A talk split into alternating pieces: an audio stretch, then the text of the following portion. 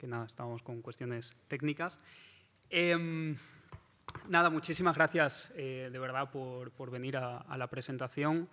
Eh, bueno, yo soy Manuel, voy a encargarme de moderar un poquito la, la, actividad y, nada, y decir, bueno, pues que estoy eternamente agradecido a, a, los compas de, RDA porque, bueno, quien me conocimos y, y que, vamos, como que, que, banco, que, banco, que banqué desde el principio y que bancaré hasta, hasta el final. Así que muchísimas gracias por darme la oportunidad de estar aquí moderando el evento.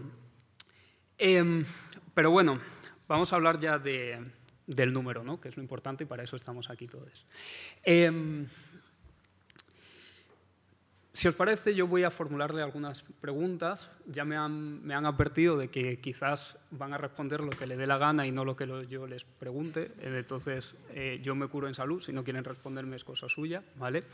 Eh, no solamente voy a, voy a formular preguntas a, aquí a, a, las compañeras de, de, la mesa, sino que tenemos también a, más integrantes y más eh, escritoras que han participado de la... De la, de la del número y que están aquí entre nosotras y entonces voy, a, voy también a lo que hacer es recomendar muchísimo eh, el número, primero porque si no te interesa lo que hay dentro, para una colección queda precioso porque es, una, es, es, es, es muy, muy bonito y ahora sobre eso hablaremos con, con Andrea, que es la responsable de todo esto.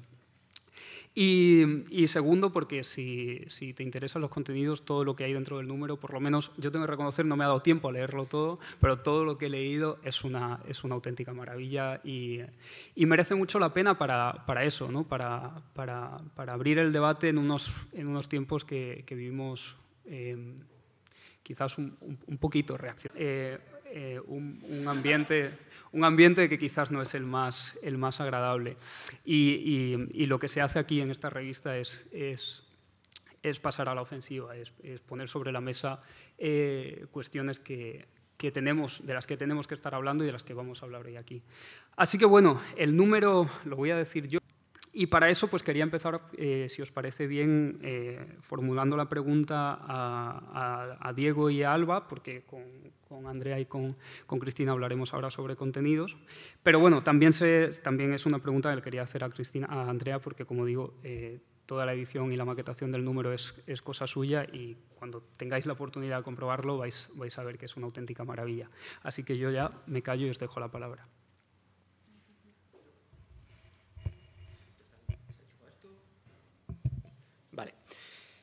Pues, bueno, lo primero, muchísimas gracias a todas, a todos por venir aquí. Eh, un 30 de junio, que igual alguien pensaba que se podía ir ya de vacaciones, pero no, nosotras hemos decidido que era el mejor momento para presentar una revista sobre marxismo queer. Eh, antes de empezar a explicar, y bueno, y ya cumpliendo un poco la profecía que ha dicho Manu de que vamos a pasar de él, eh, sí que queríamos hacer unos pocos agradecimientos, ¿no? Pues primero a la casa, ¿no? a, a, la maliciosa, a Traficantes de Sueños, por cedernos este espacio maravilloso para poder hacer la presentación. También hacer eh, agradecimientos a todas las personas que nos estáis apoyando, tanto en redes como... Bueno, aquí ya os lo he dicho, pero también todas, todas aquellas que no, que habéis comprado el libro, bueno, el libro, luego hablaremos del, del libro trans. Eh, eh, en, en, preventa, que han sido muchas, muchas más de las que no, nosotras pensábamos que iban, que, iban a comprar. ¿no? Eh, Andrea y yo siempre teníamos eh, lo, mismo, ¿no? cuando sacamos el manifiesto era de, bueno, si nos leen 10 personas está bien. 16.000 eh, lecturas en una semana, es el, artículo más leído del salto en mucho tiempo. O si vendemos 10 libros está bien, el primer día se vendieron 100. Uh, o sea que para, quedó bien la, quedó bien la cosa. Y, ¿no? Y, y, también pues, para ello queremos agradecer mucho a Levantafuego, la editorial, y a Laila Martínez, que, que nos ha apoyado desde el primer momento eh, en, todo, en todo esto. ¿no? Y sí, también a ti por haber hecho el diseño y haber trabajado noches y noches y noches. literalmente ha trabajado noches y noches y noches en esto. Me estaba riendo de lo sobradísimo que iba Diego, en plan, bueno, sí, 16.000 lecturas del manifiesto. O sea- Hemos sido el más leído de no sé qué, no sé cuánto. Bueno, bueno, que está A bien ver, porque a ver. teníamos unos estándares muy, muy bajos. Efectivamente, o sea, si tú, si si tú aspirabas a 10 y te has, le- y te han leído 16.000, pues hay un pequeño salto cualitativo ahí, ¿no? Sí, en la primera reunión que tuvimos como RDA éramos muchas menos de las que somos ahora y estuvimos a lo mejor cuatro horas hablando sobre un crowdfunding que al final no ha tenido que suceder gracias a Levantafuego y me parece muy loco, la verdad. Yo recuerdo el momento de Andrea cuando estábamos los fanzines. ¿Se me escucha bien? Vale, cuando, cuando sacamos los fanzines del manifiesto de estas dos diciendo, total, si van a Grapando no, grapando, Navidades no grapamos, Guillotinando. cosimos fanzines. Que tú no consideras querida no quiere decir que otros no. o sea, cosimos, cosimos fanzines. Eh, mm, ya pido disculpas por, los- por, la- por- por aquellas que recibierais alguno que cosí yo. Eh, en fin. Y ahora respondiendo un poco eh, a, a- a Manu, ¿no? El título, el, el título, yo es que ya no me acuerdo ni por qué pusimos el, Pues el título nació de que a la hora de poner los nombres de las secciones, cuando no se nos ocurría cualquier cosa, Ira decía, ¿y si le llamamos, No sé qué sé, maricón? Cultura, maricón. O arte, maricón. Entonces, entonces pues mm, empezamos a pensar en cómo llamar al, al editorial y salió lo de qué hacer, maricón. Y ya con el qué hacer, pues evidentemente vivo- vino el learning queerizado, ¿no? Y que nos ha dado muchos problemas. Tuvimos que luchar por el Lenin queerizado, pero estamos contentos de que, de que saliera así la, la portada. Yo estoy muy contenta, que es un poco como... Es, un- es mi parto. es- este libro es mi parto. O sea, yo he sido ma- madre primeriza con este libro, de verdad. Pero sí, de ahí nació, de ahí nació el título y luego pues las secciones. Pues las secciones, en, realidad las secciones son siete, no son seis, pero hay una que es la gran ausente, la pobre, eh, que se llama Mariparias de la Tierra. Eh, pues bueno, pues las secciones surgieron de, de un intento de, ¿no? pues de pues lo que hace todo, cualquier revista, ¿no? organizar los contenidos.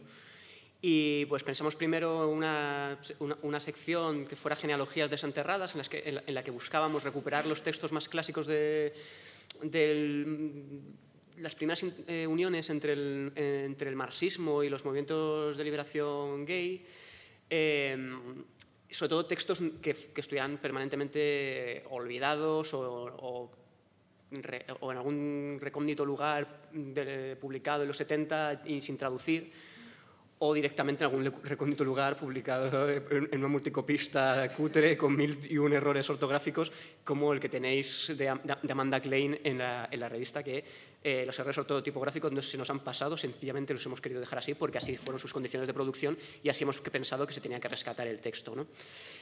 Eh, otra de las eh, secciones, bueno, la siguiente sección es la de hilo- el hilo rosa de la historia, en la que el- lo que queríamos era rescatar precisamente el histori- eh, la, la parte de la historia de clase de, de- de las mariconas de clase obrera que ha sido silenciado, que ha sido rechazada ¿no? por los partidos comunistas oficiales en sus bonitos ejercicios de homofobia eh, históricos que nos han acompañado durante muchos años.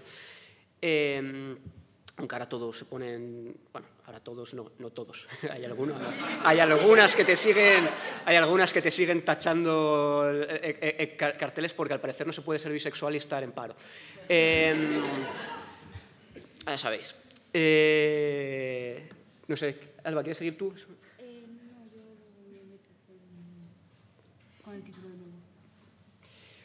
Pues, ¿y invertiría? Eh, sí, eh, está pues la parte de genealogía esa historia, que es un poco de recuperación, de, de recuperar nuestro legado, de reclamar, de mm, divulgar, y luego pues también está la parte de inverteoría, que es como se llama nuestra sección de producción teórica, en la que además tenemos un artículo que lo ha escrito Ira aquí en la primera mm, fila, que es Introducción al marxismo queer, que yo creo que es mm, la eh, piedra angular de, de la revista, porque un, número, un primer número, pu- pues un artículo que se llama Introducción a, pues es lo suyo, ¿no? Eh, y pues ahí tenemos eh, eh, diferentes artículos sobre teorías, sobre reflexiones incluso de casos personales, como es el artículo de Peter Drucker, tenemos de Nacho Elpidio, que está por ahí, ¿no? De... Eh, Federico Zapino. De Federico Zapino. No, pero te estaba mirando porque no me acuerdo del título. Ah, del, campo a la ciudad. Del campo a la ciudad. y sobre el sexilio y sobre eh, de Federico Zapino sobre el modo de producción heterosexual. Eh, no, no vamos, no, no, vamos a decirle que, no vamos a decirle que debemos dinero a alguien. O sea.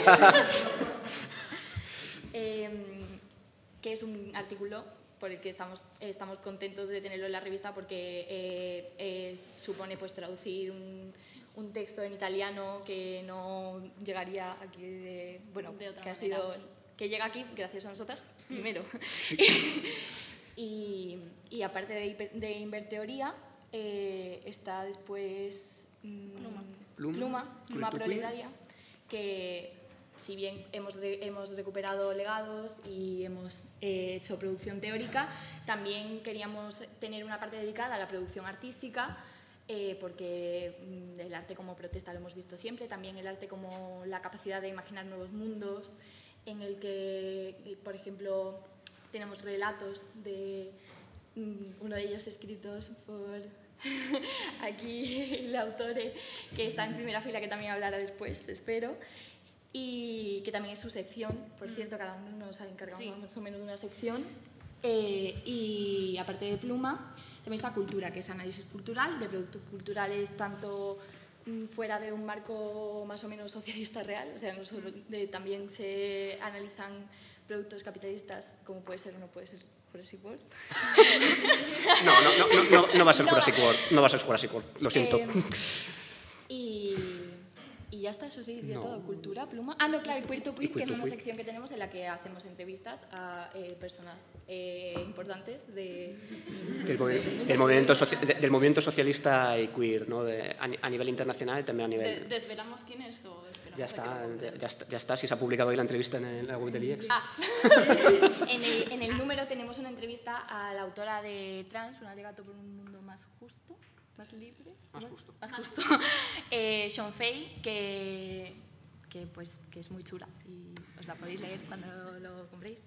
Sí, por hacer un poco de proselitismo, ya que estoy aquí encima de la mesa, la hemos publicado esta mañana en el Instituto de Estudios Culturales como adelanto ¿vale? a la- al, al número de la revista. Podéis leerla allí y la, la entrevista es maravillosa, solamente eso.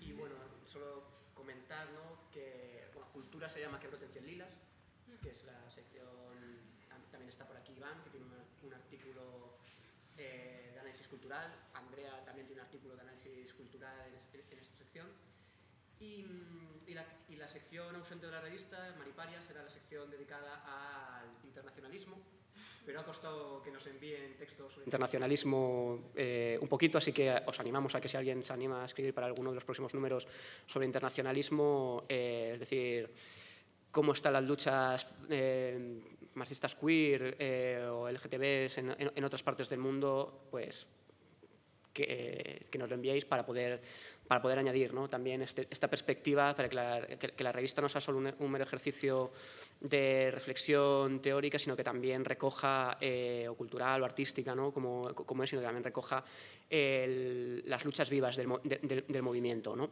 porque lo hay. ¿no? Pronto vamos a publicar un artículo en la web del, del compañero Jaime, que está por aquí, eh, precisamente sobre, el- sobre la, eh, la sindicalización eh, en Amazon, en Starbucks y en, otras, y, en, y en otras empresas en los Estados Unidos y cómo las persona- co- cómo personas LGTB están precisamente impulsando ¿no? las nuevas campañas eh, de sindicalización y de, y- y de lucha por los derechos de los trabajadores en, esta- en- en este- en- estas empresas. Vale, pues eh, a ver, yo soy la última incorporación al Rojo del Arco Iris, entonces por eso estoy un poco más calladita. Pero eh, quería como recoger un poco el hilo de- del título, porque a mí me parece bastante representativo de lo que el proyecto quería ser. Y es como la idea de que lo que queremos hacer es romper con las ideas de un marxismo que se quiere entender como eh, pues un, marxismo que se entiende como radical, pero que no es capaz de abandonar cosas como lo que es la moral burguesa. ¿no? O sea, queremos un marxismo en el que nosotras también nosotras y nosotros también quepamos y del que no nos sintamos constantemente expulsadas.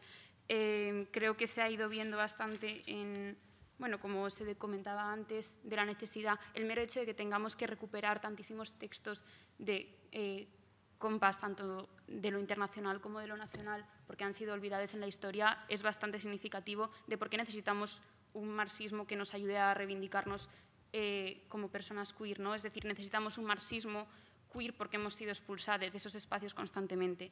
Eh, entonces creo que el que hacer maricón es también una buena representación de eso, ¿no? Es decir, cogemos el título de un autor tan fuerte como es Lenin y decimos, vale, pero aquí también nos incluimos nosotros y nosotros somos eh, parte de esto.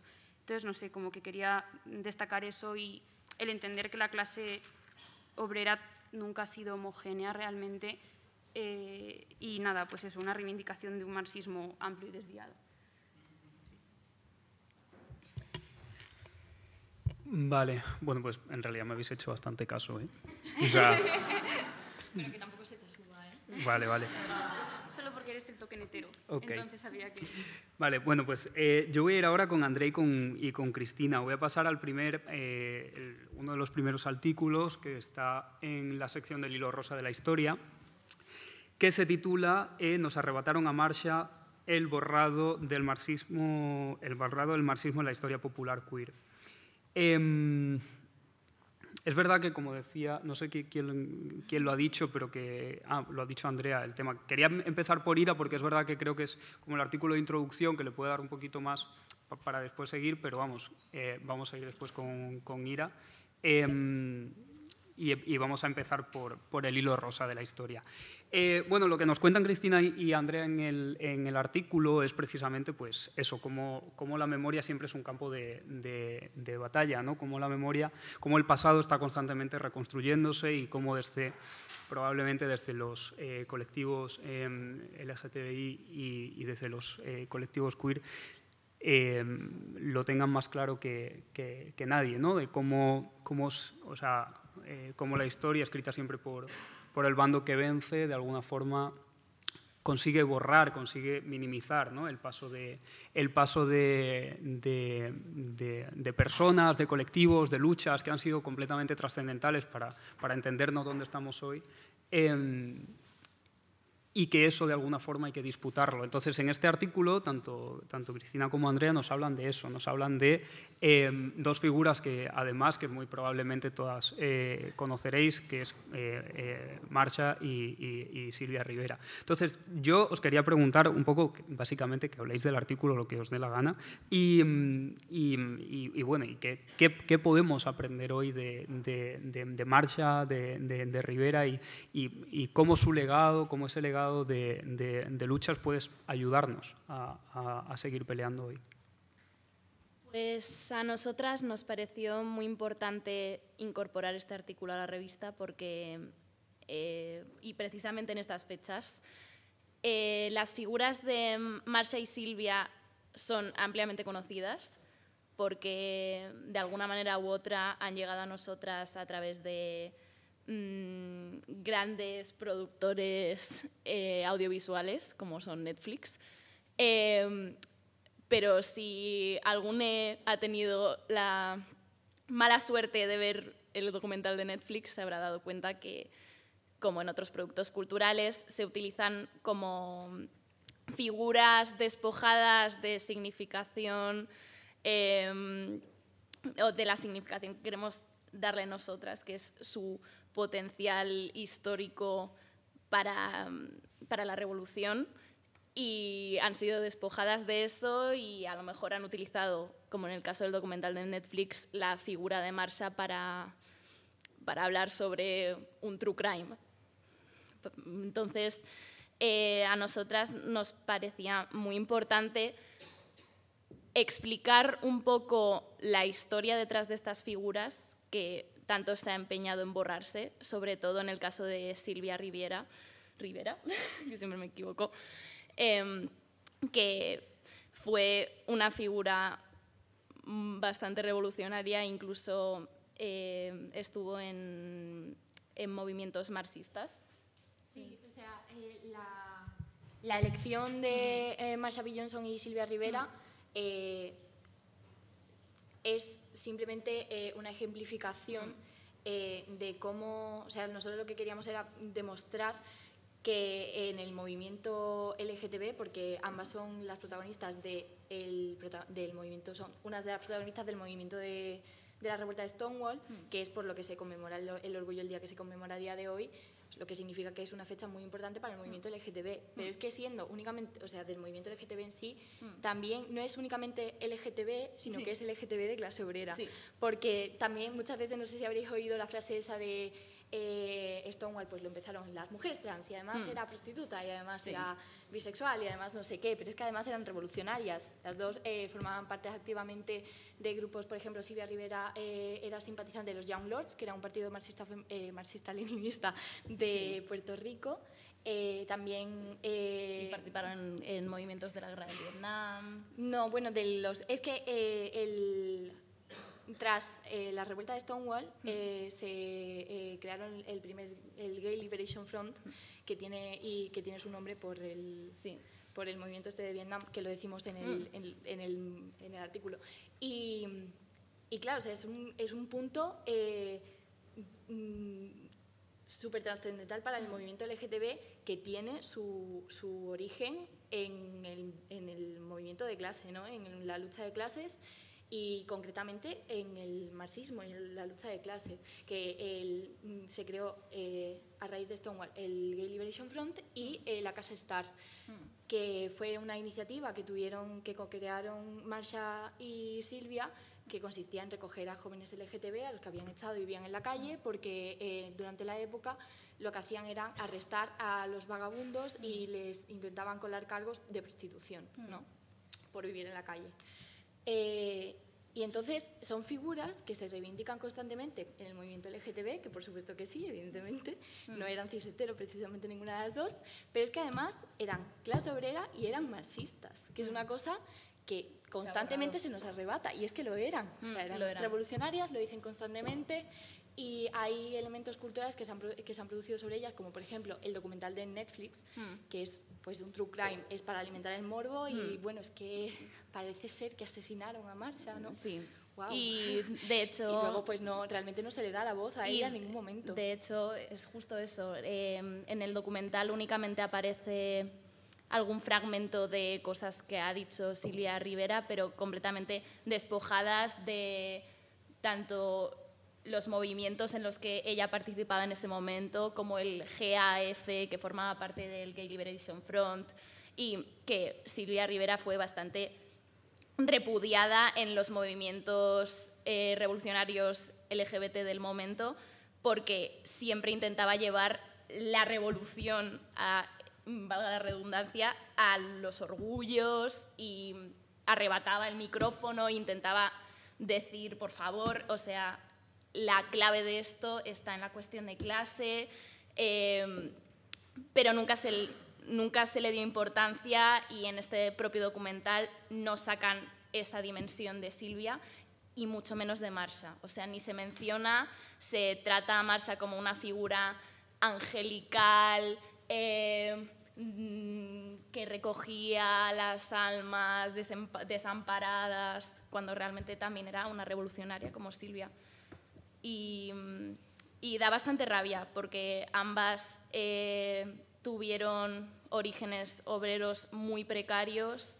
O sea, creo recordar que Marsha era huérfana, eh, venía de un barrio muy, muy pobre de Nueva York y aún así es como que se tiene la revuelta de Stonewall como un hecho aislado que sucedió porque sí, porque les molestaba que estuviera la policía y realmente viene dentro de todo un contexto revolucionario en Estados Unidos cuando estaba gobernando Nixon, cuando eh, hacía poco tiempo había- habían comenzado las charlas de Martin Luther King, entonces, y, y previamente en 1966 había habido, no recuerdo dónde, una primera revuelta trans Sí, en una cafetería. en una cafetería. Y eso es. Y Entonces, en esta clase de productos mediáticos se quita toda esa parte histórica y mm, se nos deja mm, la parte vendible y la parte atractiva estéticamente o no sé. La inofensiva. La inofensiva.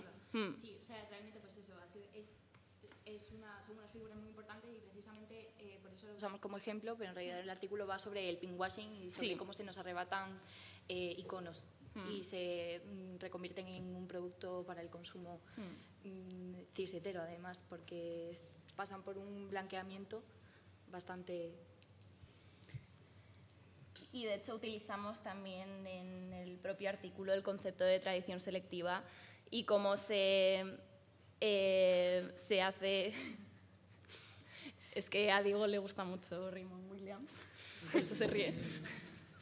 Pero cómo se hace cultura para la clase obrera, pero no por la clase obrera y sin la clase obrera. No sé si lo he dicho bien. Vale, pues si os parece bien, para continuar eh, con el hilo rosa de la historia y para que eh, podamos hablar todos, eh, voy a dar la palabra ahora a esta gentecita que está aquí en primera fila, ¿vale? Y le va a tocar, efectivamente, por la cara con la que me mira, lo ha adivinado, a Lara. Em, Lara ha escrito un artículo muy bonito sobre Pasolini.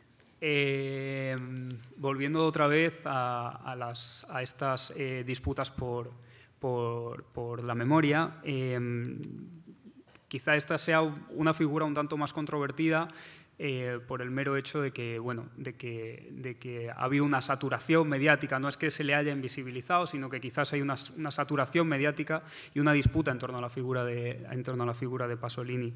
Em, yo en tu artículo, Lara, que me ha encantado, ya te lo dije el otro día, em, o sea, eh, creo que hay una pregunta que es la que te voy a formular, pero eh, pues, que, que- que es básicamente qué Pasolini, ¿no? Que, eh, qué- qué Pasolini podemos rescatar para un marxismo queer, eh, teniendo en cuenta eso, cuáles han sido todos los imaginarios que se han construido en torno a Pasolini, que tú lo cuentas eh, muy bien, ¿no? Si, si- si- si todos los caminos nos, nos llevan a, a- a Roma, probablemente en el caso de Pasolini nos llevan unos kilómetros más allá, no nos llevan a Ostia, eh, y a aquella muerte, aquel asesinato todavía como muy, como muy enigmático. Pero por otro lado, lo que hay en tu, en, tu, en tu artículo es como una relación muy personal y muy íntima que se ve con Pasolini y que eso hace que el artículo sea especialmente, especialmente bonito. Entonces, bueno, yo te lanzo la pregunta y tú me respondes lo que quieras.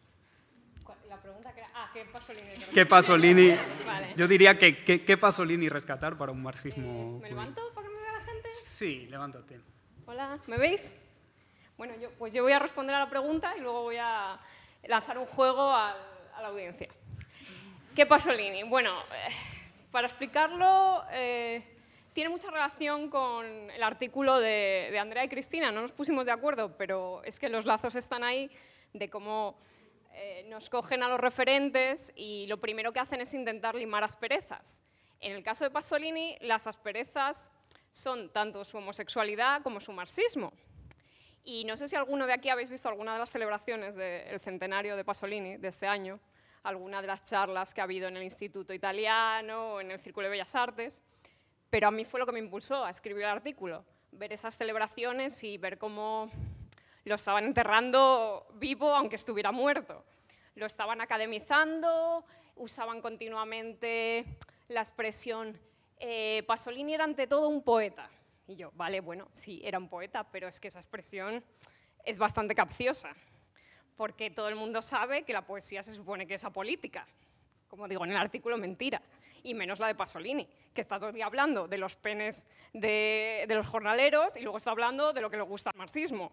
Así que no sé qué de la política tiene su poesía, pero bueno, es lo que se dice. Entonces, a mí, el por qué Pasolini, pues porque a mí personalmente me gusta mucho Pasolini y me cabreaba mucho como persona queer marxista que insistieran en una versión, como ha dicho Andrea, blanqueada de lo que era Pasolini, que a él, él lo hubiera odiado. No es por ponerme aquí en plan esotérico, de, porque a mí me han dicho, bueno, tú has escrito este artículo para demostrar que si Pasolini viviera sería amigo tuyo. yo digo, "Mm, Estás de acuerdo contigo. ¿eh? Exacto, muy bien. Andrea ha hablado con Pasolini, con la Ouija y está de acuerdo conmigo. Yo digo, entonces para el artículo mm, me pregunté, ¿qué tipo de celebración querría Pasolini en su centenario?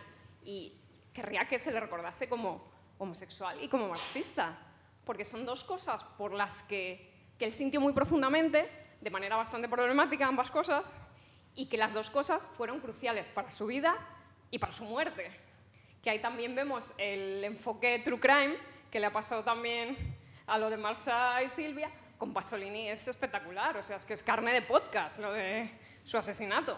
Pero tenemos que recordar que lo mataron por marxista y maricón y que se tuvo que pelear con ambos lados y que le encantaba pelearse con ambos lados porque Pasolini era así. Y eso era lo que quería recuperar, un Pasolini que no, que siempre estaba en constante hacer a sí mismo, hacerse a sí mismo como intelectual y hacer el mundo a su alrededor. Y eso es lo que están intentando con estas celebraciones del centenario, fijar como algo que no moleste, algo apolítico, algo para todos, para la gente eh, heterosexual, un Pasolini, vamos, precioso, ver sus películas, ver sus películas. y luego, pues lo mismo para la, para la gente eh, no de izquierdas, mm, vamos. Y bueno, eh, el juego que quería plantear, para que nos acusen de posmodernos, eh, bueno, el título de mi artículo de Pasolini viene de, por Scorbuto. En el artículo, los que vayáis a comprar la revista, hay un juego de Olipo, porque yo soy muy fan del grupo Olipo. Hay dos referencias a canciones de Scorbuto. Eh, a ver si me las sabéis decir. Yo añadir que eso no se nos comunicó. O sea, eh, cuan- cuando, estuvimos pensando el título del artículo de Lara, eh, yo estaba todo el rato pensando en Escorbuto y además fue un momento de conexión de, ah, sí, pues si te gusta Escorbuto vamos a llamar el artículo así porque no puede ser no anti todo. O sea, es- y, y fue conversación pública. ¿Fue conversación Sí, está, puedes, puedes buscarla por el grupo de WhatsApp. Vale, bueno, eh, pues eh, si os parece bien, vamos a pasar a la siguiente eh, sección con una preguntita para, para Ira. La verdad que la, pregunta no es fácil, porque, o sea, en realidad lo que voy a hacer es, porque no me resisto, interpelar a Ira con sus propias preguntas, porque es que son maravillosas, ¿no? Eh, no, pero antes de, eso, antes de eso tengo que decir que bueno, el, artículo de Ira, como ya se ha hablado aquí, es una introducción al marxismo queer, es una introducción muy completa. Eh, a mí me ha gustado eh, eh, especialmente porque empieza citando un artículo eh, de Butler que a mí me, es de, estas lecturas que haces y, te cambia por completo los esquemas, ¿no? que es el artículo del marxismo y lo meramente cultural, em, en el que bueno, en el que se afirma la importancia de, de la sexualidad para la, para la reproducción del modo de producción capitalista. Entonces, Ira retoma eso y se hace dos preguntas que leo literalmente. Eh, Cari, pero entonces, ¿qué es el marxismo queer? Que esa te la devuelvo. Y después, para finalizar, dice, nena, ¿qué hago yo con todo esto? Pues cuéntanos un poco qué es el marxismo queer y qué coño hacemos con todo esto. Y breve. Vale. Como... Ah, sí, sí, por cierto. En plan, en el banquillo estamos el sector trans de RDA. ¿Cómo sabía que esta pregunta se iba a volver en mi contra? me, me siento, pero soy breve, de verdad. No, no. Eh, no, a ver, como, como, como inciso inicial, tengo que decir que, o sea, ese artículo sobre todo está basado en conceptos porque yo inicialmente quería hacer como una genealogía de todos los textos, desde un poco desde Marcuse y Eros y Civilización hasta prácticamente la política de todes, y me dijeron, estás loca, en plan, necesitas 50 páginas para eso, y no salió. Eh, vale, el marxismo queer. Eh, bueno, pues como un poco descomponiendo las dos palabras, pero luego dándole un giro. Al final la crítica queer es, es esa crítica política que nos permite cuestionar ¿no? todos los fundamentos de lo normativo, en particular la, normatividad sexual, como algo eh, construido y contingente Y en el momento en el que añadimos la filosofía política marxista, pues vendría a decirnos que esa normatividad pues forma parte de una totalidad capitalista, ¿no? de, que forma parte de unas relaciones productivas. Entonces, en ese sentido, pues el marxismo queer, eh, que como dice el propio artículo, camina hacia su propia abolición, es eh, precisamente servirnos de esa crítica materialista, histórica y dialéctica que nos permite ver eh, la vida social como unas relaciones de producción, pues cómo eso se relaciona con la producción de la normatividad y en particular pues sí con la normatividad sexual, de género eh, y cómo esa producción de cuerpos normales pues al final está anclada a, la totalidad capitalista. Pero luego también no me cansaré nunca de hacer nuestras las palabras de Holly Lewis cuando ella dice bueno, el marxismo queer solo es necesario en tanto para el movimiento marxista internacional eh, la liberación o el cuestionamiento de la normatividad sexual no forme parte orgánica de, un análisis marxista del mundo.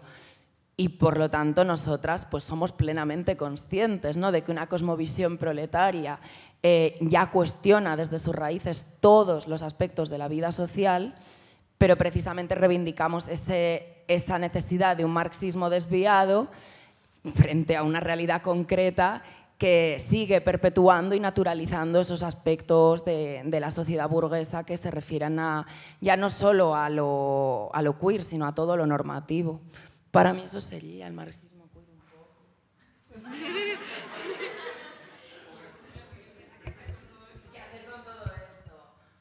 Bueno, pues,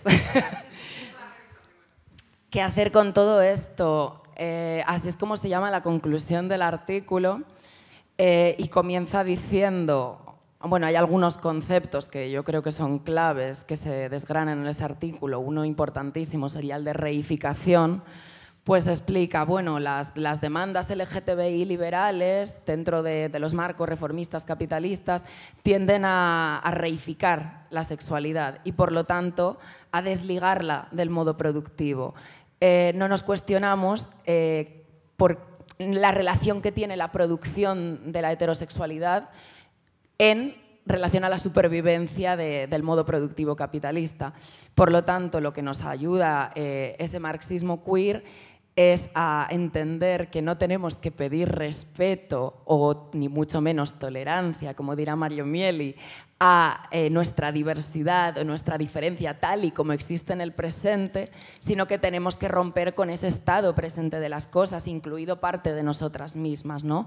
Entender eh, cómo ese proceso de autoabolición de, nuestras identidades está vinculado al proceso de la construcción de un futuro más allá del sistema capitalista. Yo creo que eso es sobre todo lo que nos permiten hacer los conceptos que nos da la revista y cómo además la solidaridad, esa comprensión de que nuestros futuros están vinculados, a pesar de que a priori podamos parecer distintas, pues es una herramienta desreificadora de primer orden que nos permite ver la relación que todos los aspectos de la vida social tienen con, con la totalidad del capital.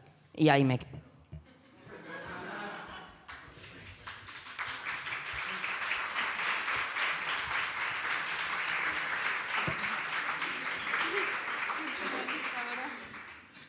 Estamos todas gratamente sorprendidas porque ha sido breve, de verdad.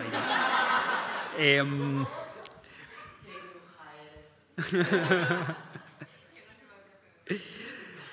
vale. Eh, Quiero hacer dos preguntas más, ¿vale? Eh, aprovechando que están aquí Nacho y que está también eh, Iván sobre sus artículos. Y después, si os parece, damos la palabra al público, ¿no? ¿Os parece bien? O sea, porque hay otro artículo de Cristina que también me gustaba mucho, el de Identidad Bollera, y otro artículo de Andrea, pero yo creo que es mejor quizás que vayamos un poco hablando, hablando todas. Em, aunque te preguntaré después una cosa off the record sobre, sobre tu artículo. Pues eh, siguiendo el orden voy a pasar a, voy a, pasar a, Nacho eh, para, hacerle, para hacerle una preguntita sobre su artículo del campo a la ciudad. ¿Eh? Sí, vente por acá.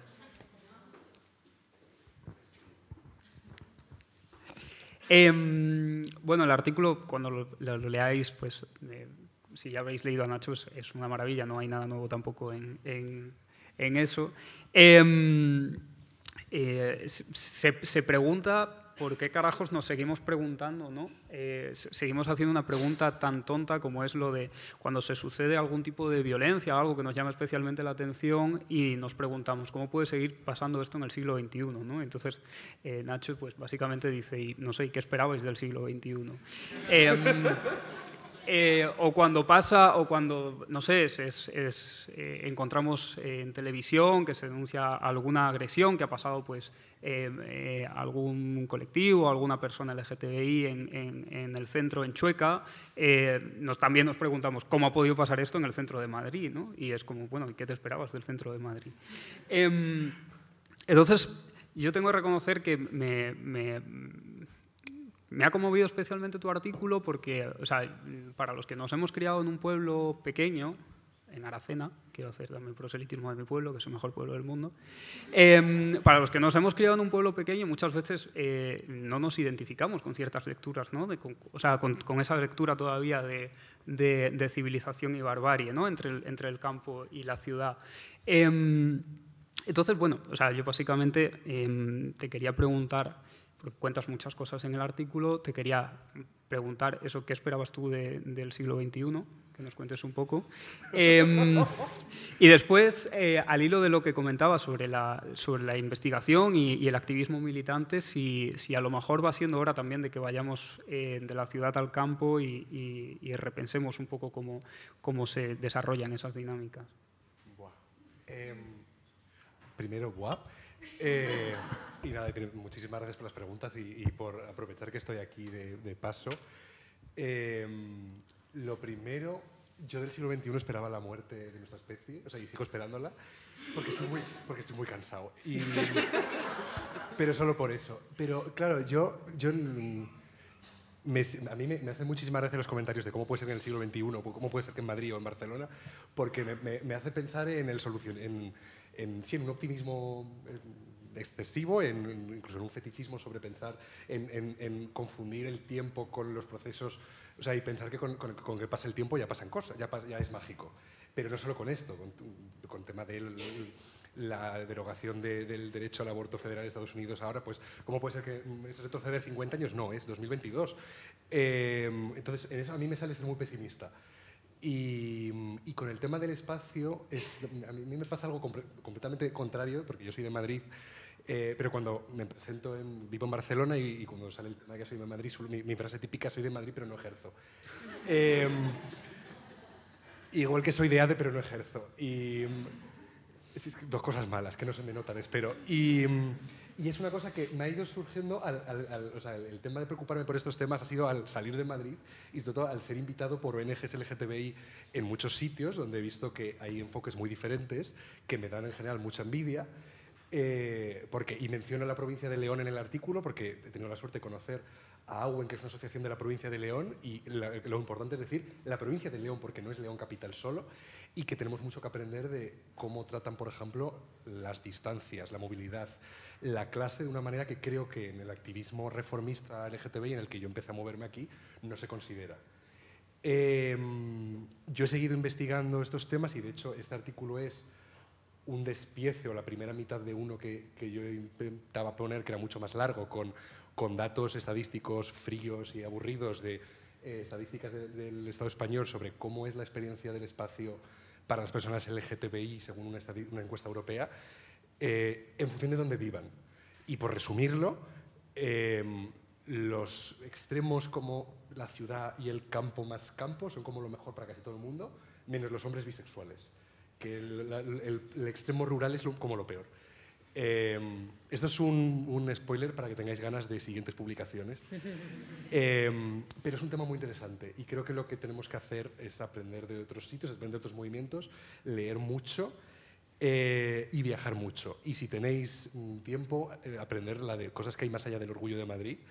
Eh, solo pensando en este verano está el agroqueer o está el Festival de Ortigueira, aunque no es LGTBI, yo diría que es bastante mejor. O si moverse de Madrid, las fiestas de la Paloma, que siempre han tenido su parte bastante chula en la calle Calatrava de un espectáculo drag o, en la fiesta de San Cayetano. Y eso también es espacio y tema queer. Me he ido por la rama, porque yo también soy así, que, que espero que os guste el capítulo que, y que lo- el, el futuro. Y el futuro que yo veo muy, muy oscuro. Y también que aquí en Madrid, no sé cómo aguantáis estando en Madrid. En Barcelona se está mejor, lo siento mucho. Vale, Nacho, pues muchísimas, eh, muchísimas gracias. Eh, de hecho, em, quería decir que además de la revista, no lo hemos dicho al principio, también podéis comprar eh, el fanzine del Orgullo Crítico de Murcia, que lo tenéis allí en una, en una mesita. Así que cuando paséis de vuelta saludáis y compráis el, fanzine. Así que bueno, yo voy a cerrar, voy a cerrar con una pregunta eh, a Iván, que lo tengo aquí delante. Tenía muchas ganas de preguntarle algo. Eh, Iván nos ha escrito un artículo que se titula sobre el sentir, eh, sobre el sentir el realismo capitalista y superarlo juntas, eh, más allá de veneno y de todo lo otro, ¿verdad? No me equivoco, efectivamente. Títulos cortos no. Títulos cortos, sí, títulos cortos. Eh, no, o sea, en realidad ya el título lo cuenta todo. O sea, mm, es, eh, me parece que es un análisis brillante de, de- los bloqueos, de, esto que hemos hablado tanto en el último año, ¿no? de, los, de los bloqueos de la imaginación a los que nos encontramos sometidos bajo un marco de, mm, un de un sistema capitalista que ha decidido deshacerse de, todo lo que pueda ser una, una- una alternativa. Em, y hacerlo además, pues eso, contarlo además a través de dos productos culturales como han sido tremendamente conocidos en los que se trata, se trata la, la- cuestión trans. Entonces, yo quería, en realidad, o sea, hay muchas cosas que me han gustado del artículo, eh, pero me gustaría que lo, que lo comentaras tú. Si es verdad que, eh, por si quieres que te dé algo para, para- para partir de ahí, a mí una cosa que me, que me ha gustado mucho es que precisamente eh, cuando nos estando sometidas a esos bloqueos de la imaginación, ¿no? esa imposibilidad de construir un otro que no sea el sistema capitalista en su totalidad, em, nos encontramos con que primero una cosa que señala Iván, que a mí me parece muy importante, es no hay una fuera. Pero eso no es un mensaje, eh, no es un mensaje, o sea, no, no- no, es un mensaje invitando al pesimismo, simplemente es, es, es analizar el, el- el sistema en su totalidad y decir efectivamente no hay una fuera. O sea, lo que construyamos lo tenemos que construir a partir de aquí, del punto en el que nos encontramos, que no quiere decir que no se pueda hacer. ¿no?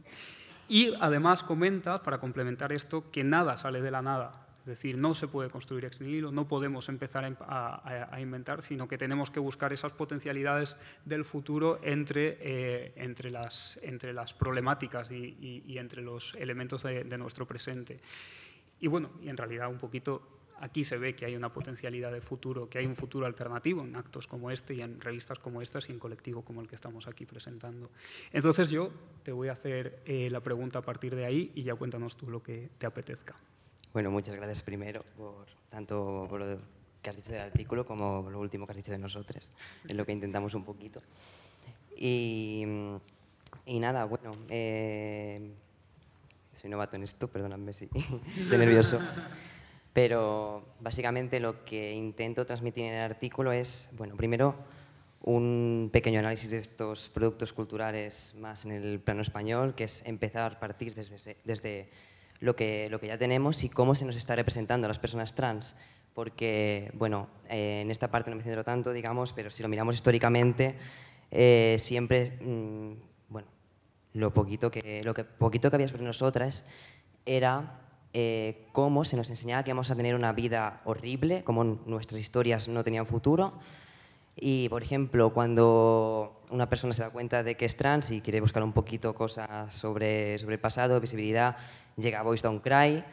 eh, y claro, entonces una persona ve esas cosas y, y, bueno, me centro mucho en el concepto de estructura de sentimientos para hablar de cómo en esas obras están cristalizados unos sentimientos y nosotros que leemos eso mm, en, en el caso de los libros o vemos eso en el caso de las películas, podemos entender ciertas cosas y nos llegan otras. A partir de ese punto de partida se nos incorporan cosas a nosotros. Entonces, claro, ¿qué pasa cuando se nos incorpora ese mensaje de que nuestra vida va a ser horrible? ¿O qué pasa, como en el contexto de ahora de realismo capitalista, se nos incorpora ese mensaje de, por una parte, ese voluntarismo mágico de que todo es posible, de que, mm, como se ve mucho en Veneno, que es lo que... eh, sí, ve un poco meme de Fisher a veces. Em, bueno, ¿cómo se nos está incorporando eso de que todo es posible, pero luego nos encontramos con la dura realidad, sobre todo cómo se ve en todo lo otro, que al final la vida es trabajar y poco más seguir adelante? Entonces, ¿qué pasa cuando, y aquí viene la parte que me ha hecho más ilusión poder llegar a esto, de qué pasa cuando em, nos metemos en, esta, en este potencial de incorporación de cosas a la gente y le damos una dirección diferente, le damos una dirección de eh, ese imaginemos mundos para poder crear los que, que, tenemos en el manifiesto, cómo podemos incorporar a la gente otro tipo de experiencias, porque al final nos construimos de experiencias y lo que podemos construir también va en base a esas experiencias. Entonces, imaginar mundos, pero también imaginar cómo construir esos mundos. Y sobre todo este artículo era una llamada a vosotros, porque eh, somos una revista que hacemos call for papers de vez en cuando, a veces con un tiempo poco reducido, lo siento mucho, pero mucho trabajo. Y, queremos que participéis. Entonces, eh, la propuesta es un poco eso, de cómo eh, podemos relatar experiencias para que la demás gente pueda aprender y podamos mm, salir de este sentimiento de que no hay alternativa y, desde lo propio que tenemos, desde cómo nos podemos organizar. Por eso también eh, las conclusiones de este artículo vienen de Stonebatch Blues, que, eh, bueno, eh, obra, novela recomendable, que, em, en fin, también tiene una parte un poco, algunas partes un poco chungas, pero, pero de verdad que tiene una parte muy chula de cómo se habla del sindicato, de cómo se habla desde cómo se pueden unir las personas LGBT y de clase obrera y apelando a la solidaridad a la que apelamos siempre. Y nada, eso no me quiero alargar demasiado, pero quiero insistir en eso, quiero insistir en que queremos que participéis en esto que es proyecto de todos.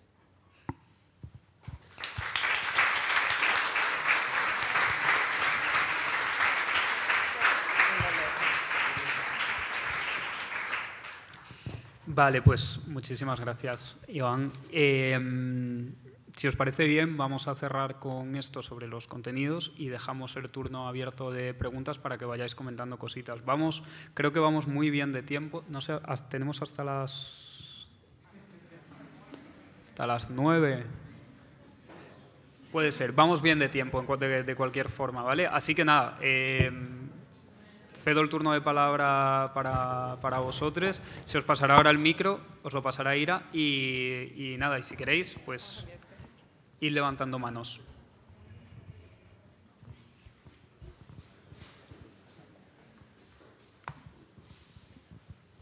Hola, eh, enhorabuena por el proyecto, eh, mis felicitaciones. Eh, quisiera preguntaros eh, en qué medida creéis que podéis ayudar a resolver la contradicción entre teoría y práctica con el resto del movimiento comunista y a partir del esencialismo del cual parte este, en tanto que el sujeto como clase obrera es el centro del universo y no se tiene en cuenta al resto de colectivos. Lo podemos ver, por ejemplo, en los tachones en los carteles del Frente Obrero o como, se, por ejemplo, se critica eh, la organización sindical en Estados Unidos.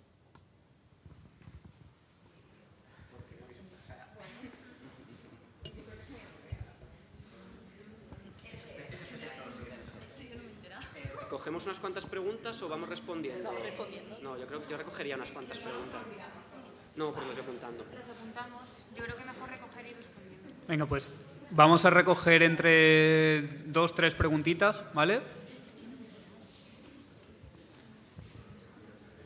Ira. Oli, uy. Eh, o sea, yo la pregunta que quería hacer es porque, claro, al final con, la, con el proyecto de Rojo el Arcoiris a mí me parece muy valioso ese trabajo genealógico de reconectar con, con la, todas las personas y movimientos marxistas queer y todas esas intersecciones. Y entonces yo quería preguntaros si pensáis que, porque, por ejemplo, me pasa también que eh, Gracia Trujillo en el feminismo queer es para todo el mundo hace un trabajo también como de de esas genealogías de lo queer y lo feminista y ese para radicales nosotras que dice. Y si pensáis que un poco nuestra generación, tanto a nivel teórico como activista, eh, un poco por el desencanto con el movimiento LGTBI mm, mainstream, vamos a llamarlo, por no llamarlo cosas peores, eh, si estamos como un poco sedientas de referentes y darnos cuenta de que a lo mejor ese, ese camino que nos ha traído hasta aquí Eh, no, y hablo en plan, ejemplo, ahora hay un boom de los orgullos críticos. Orgullo crítico de Murcia vendemos fanzines, por cierto, sobre por qué el orgullo tiene que ser anticapitalista. No, pero que no si se os da la sensación que hay ahora un boom de, de o sea, quiero mucha peña queer joven, eh, súper radicalizada políticamente, que estamos un poco diciendo, ah, no, si es que esto ha pasado todo el tiempo.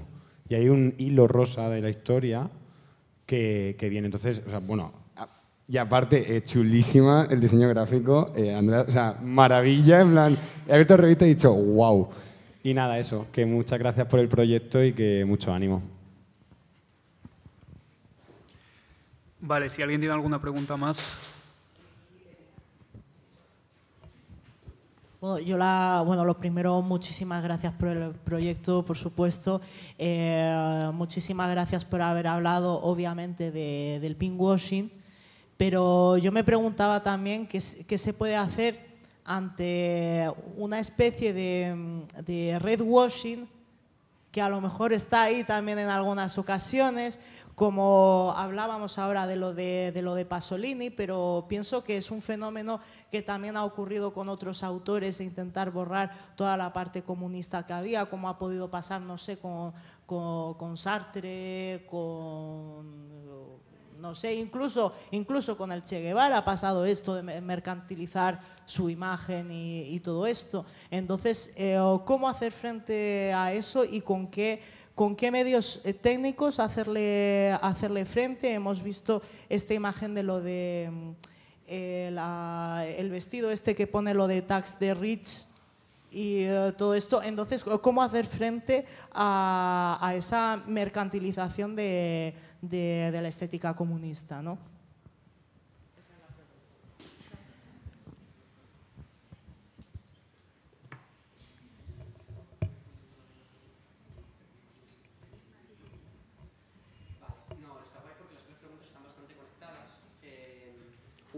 resolver la contradicción entre teoría y práctica. Yo creo que eso a esta revista no le corresponde, primero, resolver esa contradicción. Creo que, que, sí que nos corresponde dar una, un aporte y una orientación para intentar, en la medida de lo posible, que, el, que, los, que los marxistas y las marxistas que antes antes hablábamos, ¿no? Porque es necesario un marxismo queer, hemos, hemos, hablado de que había un marxismo, lo explico muy bien Ira, ¿no? Un marxismo que ha dejado fuera eh, la, cuestión de la sexualidad y del género.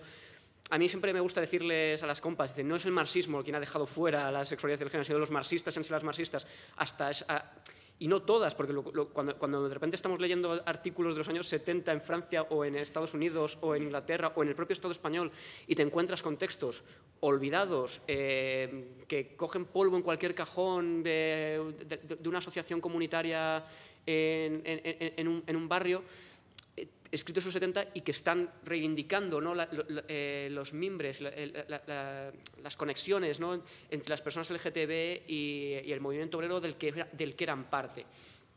Creo que la única forma de, de, de, resolver la contradicción entre la teoría y la práctica es a, es, es a través de la, de la práctica revolucionaria. Entonces necesitamos organizaciones fuertes que, ten, que, que tengan un programa, un programa político coherente y, bueno, pues meternos aquí a debatir si existe eso ahora mismo en el, en el, en el movimiento comunista español, pues podría llevarnos horas, pero, prefiero, mejor, una, mejor con una cerveza, la, verdad.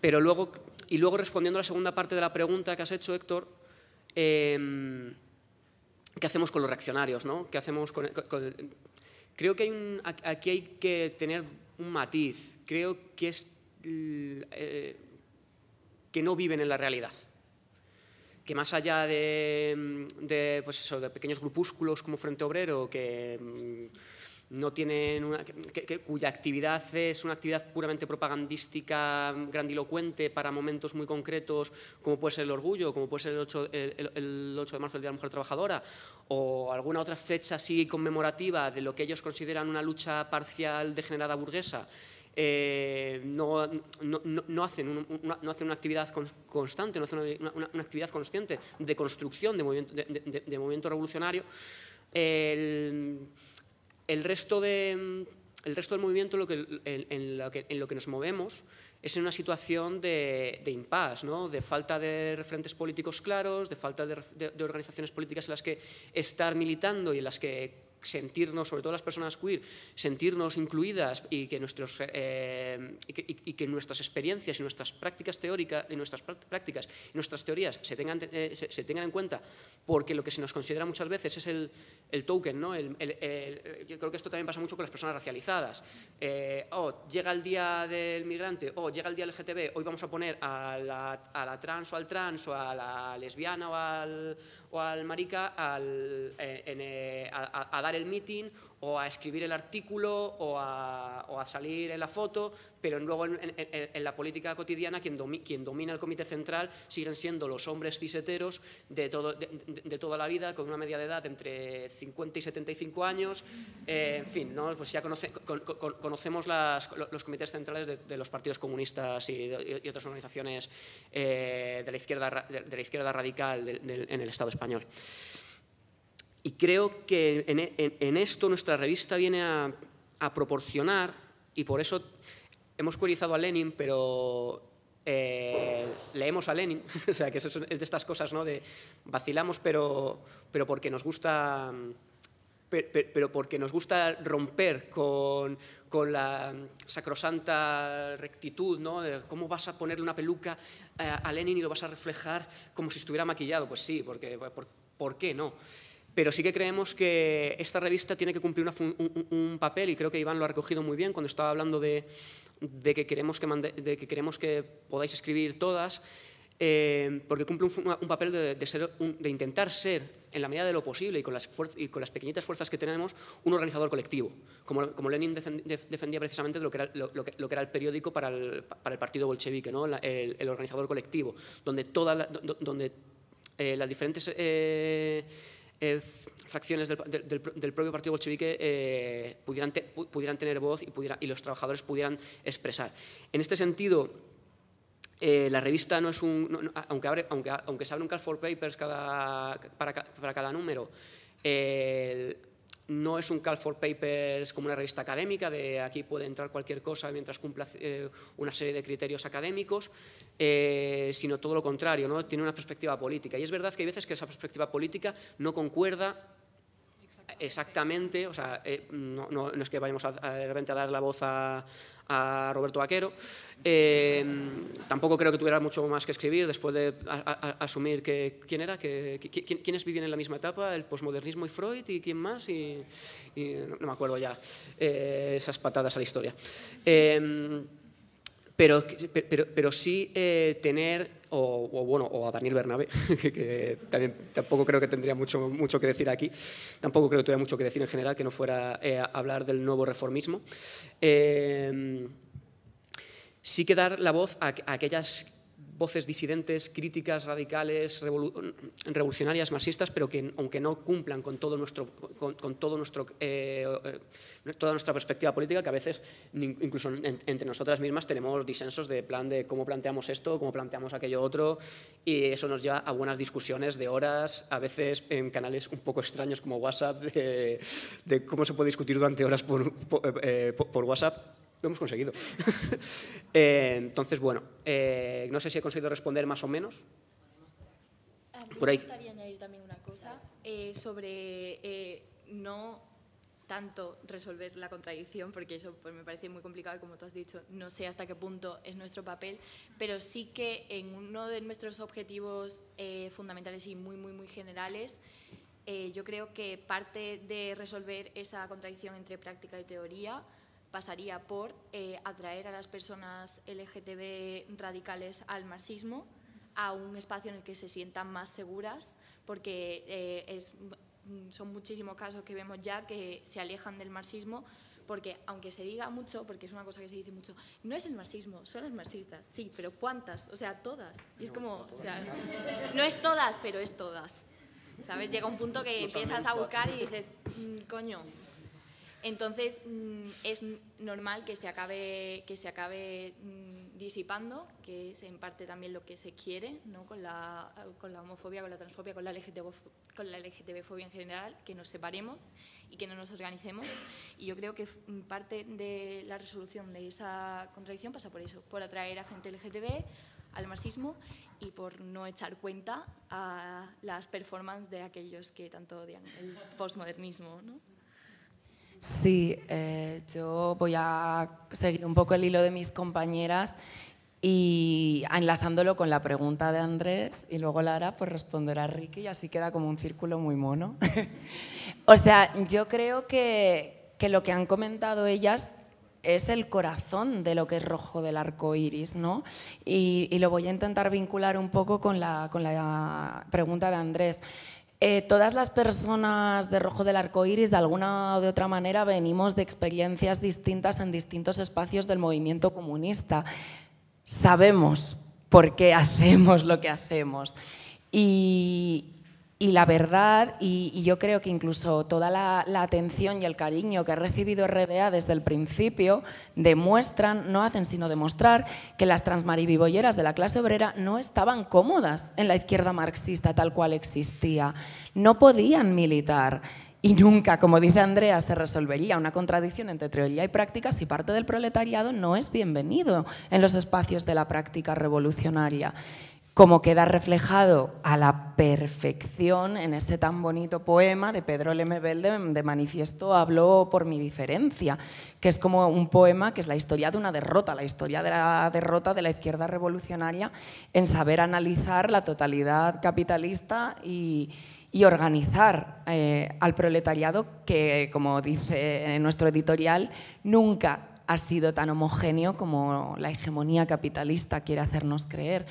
Entonces, en ese sentido, yo lo conecto también con lo que dice Andrés y creo que tiene un papel importantísimo la memoria y aquí me voy a remitir pues a la obra de, un querido amigo que si bien es anarquista le queremos muchísimo que, que es Piro Subrat que sacó el libro de Invertidas y Rompepatrias o sea ahora tiene una versión muy larga de 500 páginas que está todo subido a internet, pero tuvo como una mini versión que, era pre-15M, que yo la leí cuando empecé a militar, cuando llevaba esta doble militancia entre lo LGTBI y lo comunista. Y, es muy catártico poder reconocer ese hilo rosa de la historia de las transmaribibolleras que, que supieron servirse del marxismo para transformar la realidad. Y, es muy bonito porque, o sea, te, sientes muy sola y de repente en ese momento dices, hostia, sigue mereciendo la pena que, construyamos estos espacios, sigue mereciendo la pena que no renunciemos a la que a fin de cuentas son las herramientas de análisis revolucionario de la clase desposeída, el materialismo histórico y dialéctico. Eh, y, yo creo que al margen de lo que digan reaccionarios y obreristas, es que huelga simplemente pasarnos por cualquier espacio transmaribibollero para ver lo muchísimo que desconfían de, la política comunista. Y, y, no habría nada más antimarxista que hacer un análisis metafísico de esa desconfianza y pensar que es que, pues es que los queers son más posmos.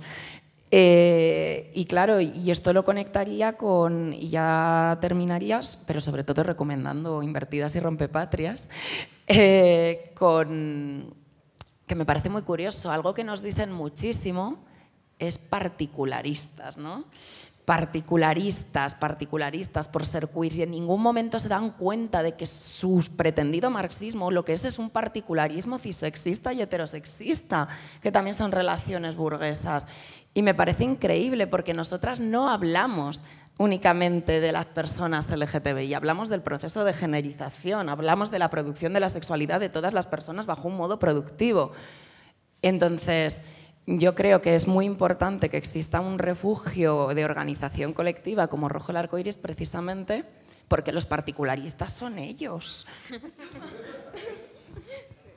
Eh, bueno, yo quería eh, abordar un poco la tercera pregunta, que era lo de cómo evitar el redwashing y la mercantilización de nuestros referentes. Y yo, bueno, en ese sentido, la verdad es que tampoco sabría cómo evitar que se vendan camisetas con la cara de Che Guevara.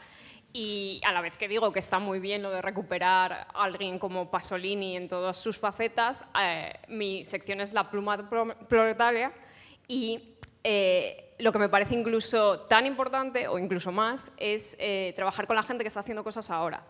Que, por ejemplo, eh, la gente que trabaja cosas culturales es muy fácil hacerles redwashing, ignorar todo eso. Entonces, tenemos que darle espacio a gente que está haciendo producción cultural queer marxista ahora mismo. Gente que está escribiendo ahora mismo y no ignorar esas dos facetas. Entonces, a lo mejor es más difícil evitar mercantilizar nuestros ídolos de atrás, pero al, camarada que está aquí al lado haciendo algo muy chulo, pues le dices, oye, mira, vamos a, publicarte en la revista y la gente pues, pues se da cuenta, oye, que, que no todo es mm, nuestros muertos mm, en el sepulcro mm, rojo.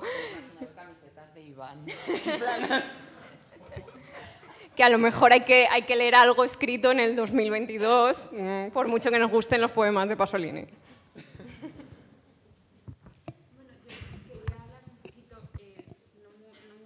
también el tema de la contradicción entre teoría y, praxis, porque creo que es una cosa que es una movida bastante grande, pero que creo que además eh, pasa por la comprensión. Y creo que todas las que hemos estado o hemos intentado entrar en eh, partidos comunistas o en organizaciones, yo al menos como, como, mujer bisexual que ha tendido a hablar de no monogamias, he acabado pasando por eh, em, compañeros que te querían hacer las entradas, que te hacían las entradas de formación, eh, fetichizándote, ¿no? Y eso es lo que te hacía expulsarte de los espacios.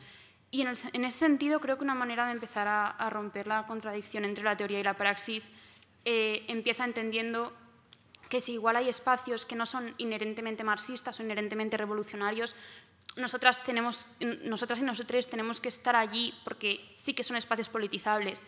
Y la peña de clase obrera, eh, transmar y vivoyera, no es que hayan rechazado el, marxismo porque este, estén completamente comidas por una ideología queer e individualista.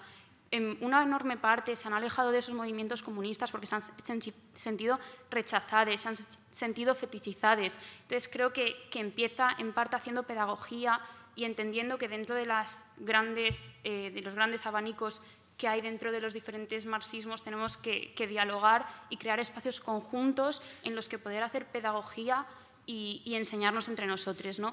Así que eso. Vale, abrimos otro turno de preguntas. Tenemos una al fondo, Ira, por favor. Y otra por aquí ahora, ¿ok? Hola, eh, bueno, es una pregunta, pero más que una pregunta así muy en serio, es como una propuesta. Eh, y es que, o sea, no sé cómo se organiza eh, o qué planes tienen a futuras, pero, o sea, a mí me parece que de, esta presentación, que por cierto me parece chulísima, muchas felicidades por el proyecto, por el diseño, por, por todo, me parece súper guay, eh, que creo que en línea con lo que estaban planteando, un poco de desparticularizar lo que es el marxismo queer y de encontrar un espacio en el que poder conocer, en el que poder debatir, en el que poder trasladar nuestra realidad al plano de lo cotidiano y que reconozcamos como un referente lo que está pasando hoy en día, eh, que si se tiene pensado eh, esta revista, eh, quizás no hoy, que es el día de la presentación, y muchos de los que estamos aquí no nos la hemos leído, dentro de un cierto tiempo, ser capaces de hacer una nueva reunión o lo que sea, teniendo el conocimiento más a nuestra mano y pudiendo pues, haberlo leído y haberlo reflexionado, poder debatirlo y así un poco tener un poco más de profundidad. Ira por aquí. Ah, sé que me vais a odiar, pero tengo, tenía ganas de decir esto. Esto no es una pregunta, quiero hacer una reflexión. Sobre todo porque siempre me pillaba ese lado de la mesa y quería decirlo en este, pero no. Es decir, no es una pregunta, simplemente es un agradecimiento lo que os quiero, lo que os quiero hacer. Un agradecimiento primero por, por publicar. A mí me, me, ha tocado mucho personalmente porque yo estaba loca buscando temas para formar en, en la organización en la que estoy, en temas LGTBI entonces tengo una tablet llena de, pues, de libros, tal, y no me veía con, digamos, con el este. Voy a coger este, voy a hacer un resumen, o voy a hacer tal, o voy a hacer un artículo, tal. Y entonces me lo habéis dejado bien a, huevo con la, con la, con la edición de, de este libro porque sí que yo lo, yo lo voy a utilizar de información. Llamadme vaga si queréis, pero pero sí que, sí que lo voy a usar. Y otro también agradeceros el, espacio. de verdad. Eh, yo también habría desde mi punto de vista personal, yo necesitaba un espacio al margen de mi organización en el que pudiera oír ciertas cosas y poder decir ciertas cosas y poder leer ciertas cosas. Yo en la organización en la que estoy, yo estoy hasta la narices de decir, no te, mándame garantías, déjame, mándame garantías, porque si es verdad que la presión ah, de cis hetero, ¿por qué me dicen que sí? De cis hetero blanquito de 50, 75 años es, es, es potente y notar de que tú estás hablando de no monogamias, de eh, transgenerismo, de un montón de cosas y verles cómo se retuercen como si les atacaras personalmente. Digo, tengo que estés tu casa con tu mujer de 50 años me parece estupendo. Déjame a mí ir a mi bola y no me lo eches en cara cada dos por tres. Entonces eso, simplemente gracias. Ira, tenemos allí al fondo una última pregunta, ¿vale? Y cerramos esta ronda de tres.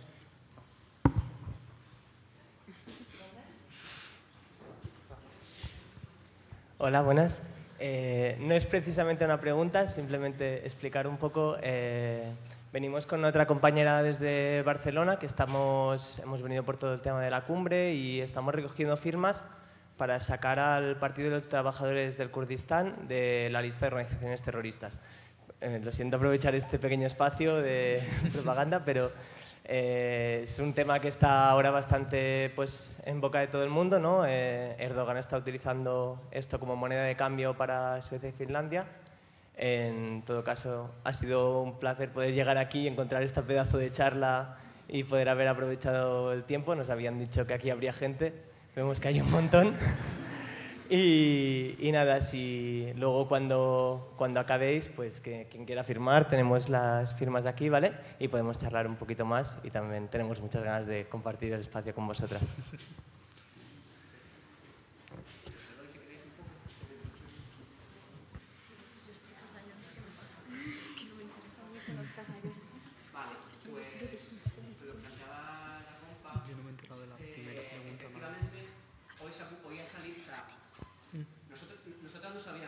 La revista para hoy. O sea, ha habido un momento esta mañana que era, por favor, que alguien eh, llame a traficantes y pregunte si ha llegado la revista, porque teníamos una serie, un, conflicto real. Entonces, a última hora de la tarde. O sea, entendemos perfectamente que, eh, salvo algunos privilegiados que han tenido el PDF disponible, eh, la, mayoría, la, mayor parte de, vosotras, de vosotros, no habéis podido acceder a la revista hasta hoy y que tenéis que poder leerla. Por lo tanto, sí, este era un acto de presentación en, el que queríamos eh, aprovechar también eh, las fechas en las que estamos. ¿no? Hace dos días fue la manifestación del orgullo crítico en recuerdo, en recuerdo de Stonewall y demás. Eh, para, poder presentar este, para poder presentarnos, ¿no? para poder presentar eh, eh, lo, que llevamos trabajando ya unos cuantos meses con una organicidad pasmosa para no conocernos ningune antes, de que, antes, de que, antes de que Ira nos metiese en un grupo de WhatsApp a las 2 de la mañana porque se aburría. bueno, nos pidió permiso antes también queremos mandar un recuerdo a, nuestro camarada Richie, que no ha podido venir, que es la, e, e, es la octava pata de, esta, de, este contubernio marxista eh, queer. Em, y bueno, efectivamente a partir de septiembre, porque vamos a hacer para estival, porque entendemos que la gente quiere descansar y que a lo mejor estar en Madrid, Barcelona o en cualquier otro rincón del Estado a 40 grados a la sombra eh, discutiendo sobre marxismo queer no es la actividad veraniega que queremos, pero sí que a partir de septiembre lo que nos gustaría es en diferentes espacios eh, también descentralizar un poco, que no sea todo aquí en Madrid, eh, eh, poder discutir los contenidos de la revista con, con todos vosotros precisamente para eso, ¿no? para alimentar esta política, para poder ver qué, qué- qué podemos hacer, para no, y sobre todo no quedarnos solo en la reflexión teórica o en el qué mal está el mundo o joder, qué, qué brillante análisis, sino también cómo podemos intervenir. Eh, aquí invitamos también a las personas de diferentes organizaciones para saber, para, para intentar plantear líneas también políticas para las propias organizaciones. De, oye, no, no, no, es que cuál tiene que ser la, la- cuál tiene que ser la postura de las organizaciones marxistas, de las organizaciones comunistas revolucionarias eh, frente en, en la cuestión de la, en la cuestión de la sexualidad y de género, ¿no? Mm, Para que no haya, eh, pues que mañana eh, un- una organización te saca un, un, eh, comunicado hipertransfobo, pero eh, nosotros somos transalis, ¿no? Lu- lu- Luego, en fin, cosas así. Cosas que suelen pasar en el movimiento comunista. Y, mm, o, te sacan un, comunicado súper eh, súper guay, pero que luego de repente ra- rascas y, bueno, y la consigna principal es porque eh, eh, la gente na- puede, nacer en cuerpos equivocados. Y es, lo has intentado, venga, vamos a darte el pin porque lo has intentado, pero, pero no. Entonces, pues bueno, pues intentar generar ¿no? es, ese marco de pensamiento, no ese organizador colectivo, aunque sea en pequeñito, para, darle. Y, no sé si hablo por- por todas las camaradas, luego, bueno, que hablen ellas también, eh, en agradecer precisamente esas, eh, eh, las palabras, ¿no? porque sí que es lo que pretendemos desde el primer momento, que, esto se- que el rojo del arco iris que no fue elegido inocentemente porque queríamos que las siglas fueran RDA por una razón muy concreta, fuera un espacio de cuidados en el que la disidencia sexual y de género de clase obrera estuviera, estuviera a gusto y se, y se sintiese un poquito más representada ¿no? y, que, tenga un espacio, por cierto, tenemos una web en la que también, eh, para la que también aceptamos artículos, eh, en la que queremos y a la que queremos dar más vida y a la que queremos dar más debates actuales y que la gente pueda, eh, interpelarse ahí. Eh, eso, ¿no? que puedan producir teóricamente y propuestas prácticas también en este marco. La línea de lo que dice Diego, eh, bueno, en primer lugar, espero que podamos tener esas mm, mini debates, reuniones, coloquios para discutir eh, lo que os ha gustado y lo que no os ha gustado de, de este primer volumen. Y mm, por otra parte, quería invitar a mm, todos aquellos que a lo mejor sienten que no tienen la formación como para participar en esta revista a que lo hagan, porque nos ha pasado con algún artículo que a lo mejor eh, la persona estaba un poco insegura de qué línea tomar o mm, por dónde seguir. Y mm, sí que me gustaría que aún así os animarais porque entre todos podemos trabajar el artículo, podemos ver, oye, a lo mejor en este volumen no se, no se publica, pero mm, si te lees esto o si debatimos estos contenidos, puede estar en el siguiente o en la web. Entonces sí que me gustaría muchísimo que os animéis, porque yo personalmente siento que tengo muchísimo que aprender y aprendo mucho con ellos. Eh, y aún así creo que puedo aportar algo. O- y cada uno de vosotros también lo puede hacer.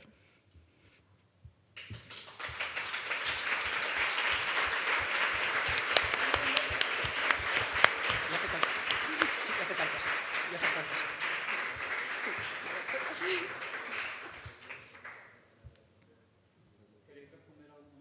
Eh, vale, pues si os parece bien, tenemos todavía mm, 10 minutitos para dejar un margen para recoger y tal. Si os parece bien, podemos abrir el último turno de tres preguntas. Lo único que eso sí pido brevedad, ¿vale? Tanto para las respuestas como para las, para las formulaciones. ¿Hay alguna otra pregunta por...?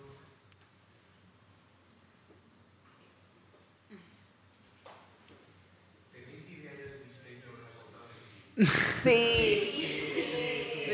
La caña. Ya está, la portada ideada, el título Sí. y los Contenido. y los contenidos. Si hay alguien aquí que está esperando una respuesta por lo- porque ha enviado algún artículo, ya es entre hoy, ma- mañana, ma- ma- para que no nos vamos a engañar, eh, ma- mañana ya daremos respuesta a, a respuesta. después de la resaca daremos respuesta de ya, están, de, ya tenemos claros cuáles van a ser los contenidos de la revista. Va a ser un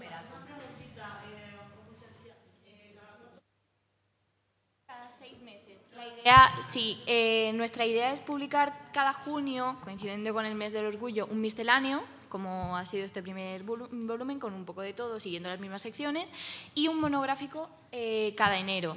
el monográfico de enero de este año es la abolición de la familia, que ya cerramos el otro día el Call for Papers, y pues así, así iremos. Y, queda mal decirlo, pero a mí me gusta más eh, los contenidos del próximo monográfico. Estos son maravillosos, pero los contenidos del próximo monográfico son espectaculares. O sea, estamos, o sea, estábamos flipando según estábamos viendo lo que ha quedado. Sí, sí, pero llevaros este.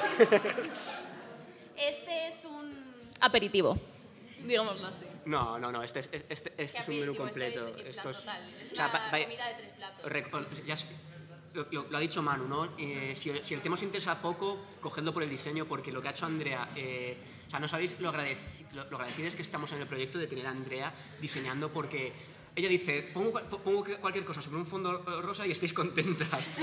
Pero, pero, relativamente, si yo pongo cualquier cosa sobre un fondo rosa, va a ser horrible.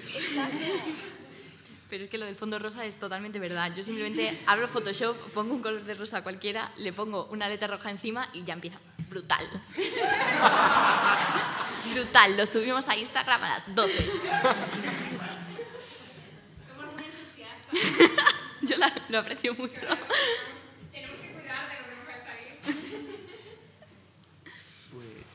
Pues si os, parece, si os parece, si no hay ninguna otra pregunta, pues con esto podemos ir cerrando y ya si a alguien se le ocurre una pregunta, pues que se venga a tomar una cerveza y ya que lo formule allí. Así que nada, que muchísimas gracias de verdad. Muchísimas... Sí, claro. Eh, muchísimas gracias a todas y, y todos por venir. Olvida, eh, recordar el fanzine del Orgullo Crítico de Murcia y la revista, comprarla antes de salir. Eh, y la firmas. Muchísimas cosas antes de salir. Así que poneros en fila india y poquito a poco. Nos vemos, nos vemos pronto y nada, muchísimas gracias a todas.